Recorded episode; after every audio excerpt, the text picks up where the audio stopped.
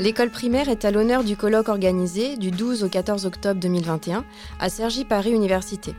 Il a pour ambition de dresser un inventaire des principales problématiques qui traversent et transforment actuellement l'école primaire. Instant T. Au cours de ces trois jours, plusieurs axes de travail structurent les échanges scientifiques, comme par exemple le travail enseignant et les évolutions de l'école primaire. Cette école primaire du XXIe siècle connaît d'importantes transformations, du fait notamment de l'avènement du numérique, mais aussi de la généralisation des comparaisons internationales.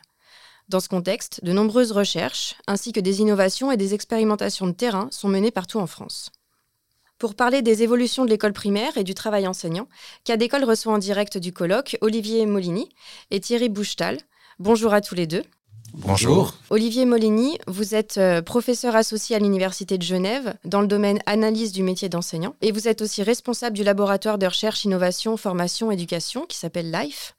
Vous intervenez également dans la formation des enseignants primaires et secondaires, des directeurs d'établissement et des formateurs d'enseignants. Et Thierry Bouchetal, vous êtes maître de conférences en sciences de l'éducation et de la formation à l'Institut des sciences et pratiques en éducation et formation. Vous êtes également membre du laboratoire éducation culture politique à l'Université Lumière Lyon 2. Alors, lors du symposium de ce matin auquel vous avez participé, André Robert, qui était le discutant de ce symposium, s'est attaché en conclusion à tenter de définir ou de décrire l'enseignant du XXIe siècle. Alors pour commencer euh, cette interview, j'aimerais vous poser cette question. Comment est-ce que vous définiriez l'enseignant du 21e siècle? Olivier Molini, si vous voulez bien commencer. Si c'est l'enseignant de demain que, nous sommes en train d'essayer de, préfigurer, c'est toujours délicat pour un chercheur de se transformer en futurologue. Euh, mais euh, ce qui a été pas mal débattu ce matin, je pense, c'est la manière dont les enseignants, comme collectif, vont euh, pouvoir, vouloir se euh, saisir ou se ressaisir de euh, la normativité de leur métier, c'est-à-dire de tout ce qui peut orienter les pratiques et le travail. Parce que nous sommes, nous vivons à une époque où il y a pas mal de, de confusion, voire d'ambiguïté, qui est souvent dénoncée par les enseignants en direction, par exemple, des ministères, qui sont dans une logique très de plus en plus tâtonnante, essayant de naviguer a vu entre euh, des exigences contradictoires, mais la profession elle-même peut être euh, très ambivalente par rapport à cette situation. Par moments, elle aimerait, par exemple, recevoir des consignes claires. Et à d'autres moments, euh, lorsque ces consignes tombent et qu'elles ne correspondent pas à ce qu'on en attend, eh bien, on réclame de l'autonomie, voire de la liberté, de la responsabilité. Et ça, c'est quelque chose qui, je crois, travaille beaucoup la profession en ce moment. Euh, et dont elle va devoir se saisir si elle veut pouvoir continuer à faire collectif et donc à faire institution dans euh, les décennies qui suivent, parce que ces décennies seront tout sauf tranquilles. Et vous, Thierry Bouchetal, votre définition de l'enseignant pardon, du XXIe siècle? Moi, il me semble que l'enseignant du XXIe siècle, notamment euh, l'enseignant du primaire, il y a une permanence dans les motifs devenus au métier. C'est-à-dire qu'il y a toujours cette ce choix de métier pour travailler avec des enfants, avec aussi euh, une ambition de, les, accompagner pour grandir, avec euh, une exigence autour de, cela. Et donc ça, pour moi, c'est une permanence à travers les décennies qui passent. Par contre, devant euh, la multiplicité des injonctions, des, problématiques, Olivier ce matin l'a bien redit aussi dans certains types de contextes de pays, et notamment euh, la France et peut-être le canton de Genève en, sont, où il y a une fragilisation autour des finalités de l'école et euh, des finalités attribuées ou octroyées aux enseignants pour aller vers ces finalités. Il y a sans doute de la désynchronisation entre ce que les enseignants voudraient faire, ce qu'on leur demande de faire et ce qu'ils peuvent faire. Et donc l'enseignant, effectivement, du 21e siècle, une des manières de mieux vivre le métier, en tout cas, c'est d'avoir des, euh, des espaces collectifs pour en parler et puis pour essayer de trouver des accords pour avancer. Alors, vous avez parlé d'une permanence dans la motivation des personnes qui embrassent le métier d'enseignant premier degré, c'est de travailler auprès des, enfants. Est-ce que si on essaie euh, les 100 dernières années de retrouver d'autres invariants sur, euh, sur l'école et sur les enseignants, est-ce qu'il y a des persistances qu'on pourrait retenir Olivier Molini? Bah, euh, au risque de manier le paradoxe, je dirais que euh, les persistances qu'on peut identifier euh, du côté du métier d'enseignant primaire en particulier, c'est des persistances qu'on peut voir durer sur la base des évolutions qu'on observe. C'est-à-dire que ce qui peut-être est le plus solide dans dans la profession d'enseignant primaire, c'est précisément euh, ce qui évolue. Euh, c'est précisément peut-être des transformations que François Julien appelle silencieuses, hein, qui, sont celles qui ne sont pas débattues tout le temps, qui ne font pas polémique, mais qui sont vraiment le noyau dur de la profession. Et une des choses, par exemple, qu'on observe, je prends cet exemple, c'est euh, l'obsession euh, croissante, grandissante euh, des enseignants du primaire, du premier degré, pour ce qu'on pourrait appeler l'intéressement des élèves. Euh, je m'explique, l'instituteur de la République, euh, historiquement, euh, bon, il est institué précisément pour venir devant la classe dans une forme de rupture épistémologique, c'est-à-dire que la classe est là ignorante, grosso modo, et donc le maître vient avec le savoir, la raison, et donc il, il, est censé inculquer une forme de rationalité aux élèves qui n'ont qui n'ont pas demandé. Et cette forme de socialisation passe par demande des contraintes, demande un système de règles, de sanctions, voilà, qui ont fait toute la, tout le charme ou, et ou les limites de l'école euh, à l'ancienne. Et ce qu'on voit, par exemple, tout au long du XXe siècle, c'est une lente évolution du, corps enseignant, mais vraiment collectivement, et ça, on le constate non seulement au premier degré, mais même au second, hein, en direction d'un idéal de l'intéressement des élèves, c'est-à-dire parvenir à rendre l'enseignement intéressant, eh bien, c'est, ce serait le secret finalement euh, des secrets en pédagogie, parce que du coup, vous vous alliez, vous faites alliance avec les élèves qui, de nouveau, idéalement, hein, vont vous demander la leçon que vous êtes censé leur donner. Euh, et donc ça, c'est très vite dit, mais ça s'incarne euh, dans, dans, toutes sortes de pratiques pédagogiques, de toutes sortes de débats entre enseignants dans les salles des maîtres, et donc ça crée une espèce de consensus dans la profession autour de cette valeur. Mais ça, c'est une, c'est une grande constante, en fait. Hein. Donc, c'est une évolution constante, voilà. Euh, et je pense que ce qui fait corps, ce qui fait profession, c'est euh, ce genre d'évolution constante. Des évolutions dont finalement on parle très peu, mais qui sont très structurantes, en fait, de la vie collective dans, dans les écoles.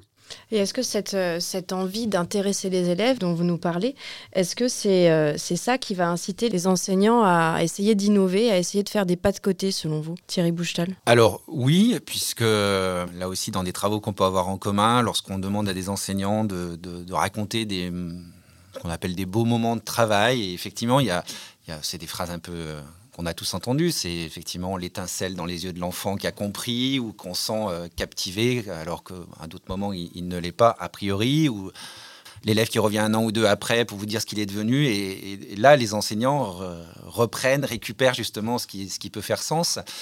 Euh, et il y a une forme de réengagement dans le métier, de retrouver une reconquête de sens. Alors, pour euh, alimenter ce que cet appel de l'innovation, ça peut être aussi des épreuves de professionnalité, c'est-à-dire des moments donnés, des obstacles qui a priori apparaissent infranchissables et pour lesquels on a quand même envie d'essayer d'en faire quelque chose qui va être euh, vecteur d'innovation. Et là, c'est comment les enseignants peuvent se saisir soit de dispositifs qui parfois viennent euh, d'injonctions institutionnelles ou eux-mêmes vont créer des dispositifs des dynamiques plus d'accompagnement mutuel entre les enseignants pour pour euh, avancer sur ces questions qui font obstacle. Donc, dans ce, peut-être dans cette euh, problématique plus globale, c'est euh, c'est la réappropriation, la traduction parfois de dispositifs hein, pour lesquels, comme le disait Olivier, il y a, la profession n'est pas toujours très claire sur le fait est-ce qu'on les rejette ou est-ce qu'on les prend à notre compte et puis qu'est-ce que ça veut dire si on accepte de les prendre à notre compte? Est-ce qu'on trahit quelque chose ou est-ce qu'on trahit pas quelque chose?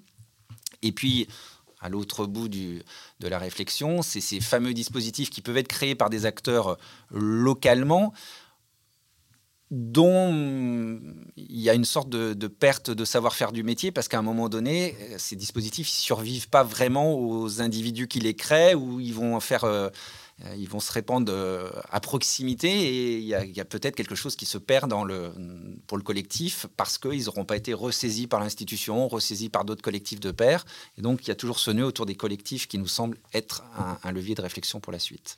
Oui, alors justement, par rapport à toutes ces nouvelles injonctions euh, qu'on demande aux enseignants sur le fait d'intégrer des dispositifs, de mener des projets, etc., est-ce qu'il y a vraiment deux postures distinctes de la part des enseignants? Est-ce qu'il y a vraiment ceux qui perçoivent ça comme un enrichissement et qui vont tenter, qui vont tester en, essayant de, de, bah, de, mettre en œuvre euh, ces dispositifs dans leur établissement, et puis ceux qui, qui considèrent que ça les éloigne de leur cœur de métier. Est-ce qu'il y a vraiment cette tension entre les, les différentes postures, un clivage, ou alors est-ce que c'est un peu moins net que ça? Qu'est-ce que vous en pensez, Olivier Molini? Alors, c'est là que les comparaisons internationales, par exemple, sont intéressantes. Parce que, la, telle que vous la posez, la question, par exemple, du clivage entre les enseignants, euh, euh, je, pense qu'elle ne se pose pas forcément de la même manière dans les différents contextes.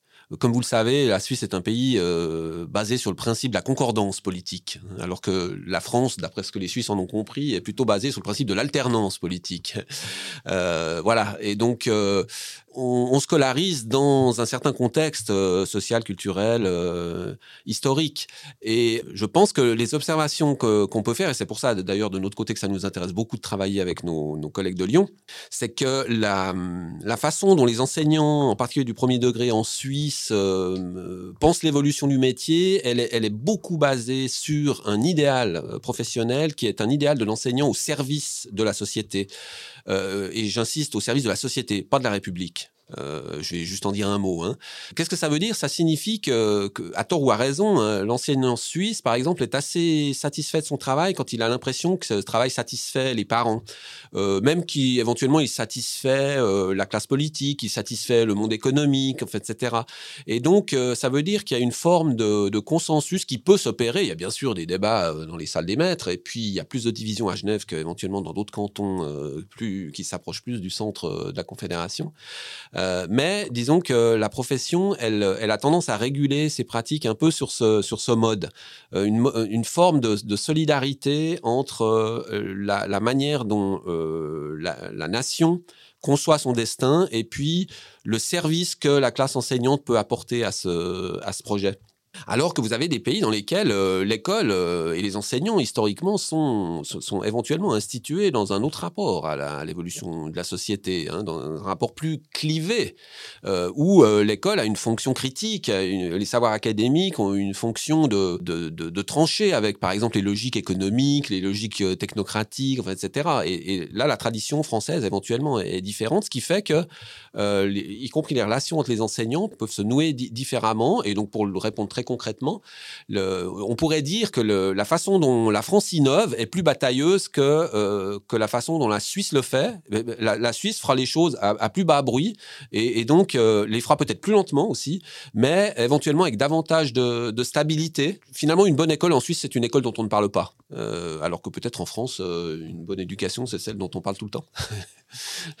alors, pour prolonger la, réflexion, si on la positionne à deux, niveaux. Il y aurait un premier niveau qui est peut-être euh, la profession enseignante qui euh, fait l'objet d'un cumul de, réformes euh, ou de volontés de réforme dont parfois les enseignants perdent le sens et peut-être n'arrivent plus à lire des opportunités qui permettraient d'avancer parce que tout ça se perd dans cette idée que très souvent entendu chez les enseignants, à chaque euh, nouveau gouvernement, une nouvelle réforme, sans qu'on ait vraiment eu le temps d'évaluer, puisqu'en plus, quand on est dans des processus éducatifs, on est sur du temps long, et que comment mesurer euh, des, réformes sur le temps long de l'éducation d'enfants, d'adolescents, si au bout de deux ans, on vous dit de faire différemment. Donc là, il y a effectivement ce nœud-là autour de ce type de temporalité, puis il y a une autre temporalité qui peut éventuellement... Euh, aussi amené à répondre à la question que vous posiez, c'est la temporalité de l'enseignant lui-même. Euh, bon, ça, c'est des travaux que j'ai pu mener ou dans notre laboratoire, on a pu mener sur les parcours de vie professionnelle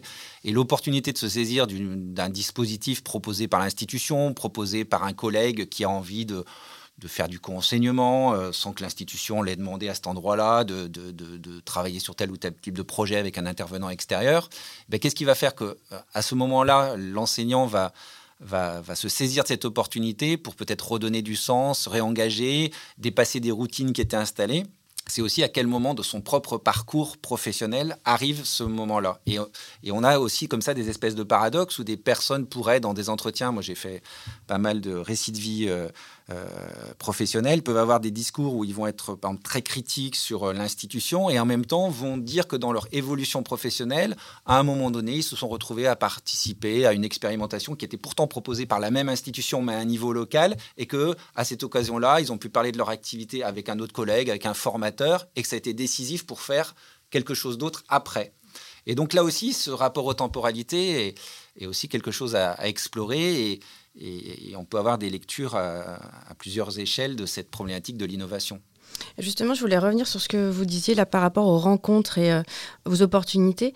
Euh, ce matin, dans le symposium, Françoise Caro a parlé d'une étude qu'elle avait faite sur une, euh, une, enseignante, une PE qui était dans sa classe dans une nouvelle école après une réorientation, un, parcours de vie professionnel différent. Donc ça faisait six ans qu'elle était dans sa classe et elle mettait en œuvre une, des pratiques pédagogiques qui ne faisaient pas consensus dans l'école.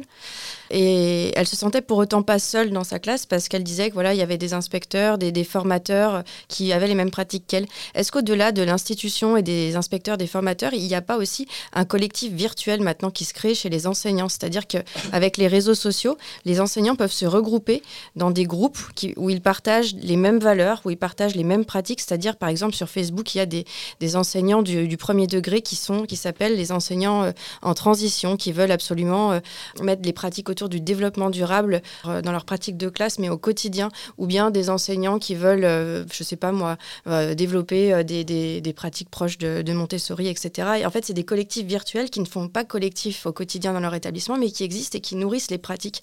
Qu'est-ce que vous en pensez de, ça, de ce nouveau collectif des enseignants connectés? Alors, si je prends un léger contre-pied, je, commence de répondre, c'est de dire que, euh, par exemple, euh, je crois, alors je ne sais plus si c'est le centième ou 101e euh, anniversaire de l'association, de la GEM, qui est l'association des enseignants de l'école maternelle. Alors, je ne sais pas si en Suisse ça existe, mais en tout cas, c'est une des plus vieilles associations professionnelles, 100 ans, qui permettait de regrouper à ce que des, des enseignantes, souvent institutrices de la maternelle. Donc, ce que je veux dire par là, en donnant cet exemple-là, mais on pourrait le prolonger par tout un tas de de mouvements euh, pédagogiques ou d'associations professionnelles fait que ben c'est pas nouveau finalement de vouloir euh, aller dans des collectifs de pairs choisis par affinité de valeurs, par euh, perspective partagée. Alors évidemment, les... Les, échanges étaient peut-être plus compliqués. Euh. Oui, alors même si euh, il y, avait des groupes freinés, par exemple, où on s'invitait dans sa classe le samedi matin, à l'époque c'était encore l'école le samedi matin, pour venir voir l'aménagement de la classe. Donc finalement, cette idée de donner à voir sa pratique, ses choix professionnels et de les partager avec des personnes, c'est pas nouveau. Évidemment, euh, les outils euh, du numérique accélèrent cela, euh, font se rencontrer peut-être des personnes. Avant, voilà, vous alliez à proximité dans votre département, alors que là, vous pouvez peut-être échanger avec un collègue à l'autre bout de la France, à l'autre bout de l'Europe. Là aussi, j'aurais tendance à dire que c'est pas nouveau, ça prend de nouvelles formes, mais c'est en tout cas un moyen dont peut-être se saisissent des personnes pour avoir du collectif, pour continuer de chercher à donner du sens à leur, à leur métier, à leur pratique. Oui, je pense que c'est juste, c'est pas nouveau, mais en même temps, il y a peut-être un changement d'échelle. Euh, alors, on en parlait ce matin, hein, on a manié un peu les oxymores hein, pour essayer de montrer dans quelle mesure l'institution scolaire d'aujourd'hui, euh, c'est pas la seule, hein, toutes les institutions sont dans cette situation, euh, devait en fait marier les contraires. Elle, elle, est contrainte de marier les contraires si elle veut survivre dans un contexte démocratique ça, c'est une thèse, je ne sais pas si c'est langage Thierry, mais je, la formule moi-même. Euh, dans les démocraties avancées euh, telles qu'elles vivent aujourd'hui, euh, vous ne pouvez survivre comme institution, et c'est difficile, que si vous êtes minimalement ressenti comme légitime par la population et pour être minimalement ressenti par légitime, comme légitime par la population, vous devez faire un, non pas consensus, mais vous devez parvenir à, trouver des compromis qui, font que vous avez moins de 50% de la population qui est, totalement euh, opposée à ce que vous faites. Euh, et donc ça, ça vous oblige à, composer entre les contraires. C'est un petit peu la logique du en même temps qui est moquée en France chez le président Macron, mais qui alors en Suisse est totalement intégré depuis tout le temps, hein, euh, avec une façon de gouverner qui, qui, qui réunit les partis de gauche et de droite, par exemple historiquement. Et donc ça, cette façon de, cette façon de penser les choses, eh bien, euh, elle, euh, elle vaut aussi pour le, pour l'école. Euh, et donc, un des oxymores qu'on maniait ce matin, pour prendre un exemple, c'était celui de la coopération fragmentée. Et là, les réseaux sociaux nous mettent complètement devant ce paradoxe hein, et ce défi, en fait, parce que c'est très naturel que des enseignants, par exemple, qui se sentent très euh, investis du côté, par exemple, des pédagogies actives, ou par exemple de la pédagogie institutionnelle, ou par exemple de l'école en forêt, ou je sais quoi, réseautent et cherchent des soutiens euh, euh, y compris à l'autre bout du monde, puisque c'est tellement facile. Hein.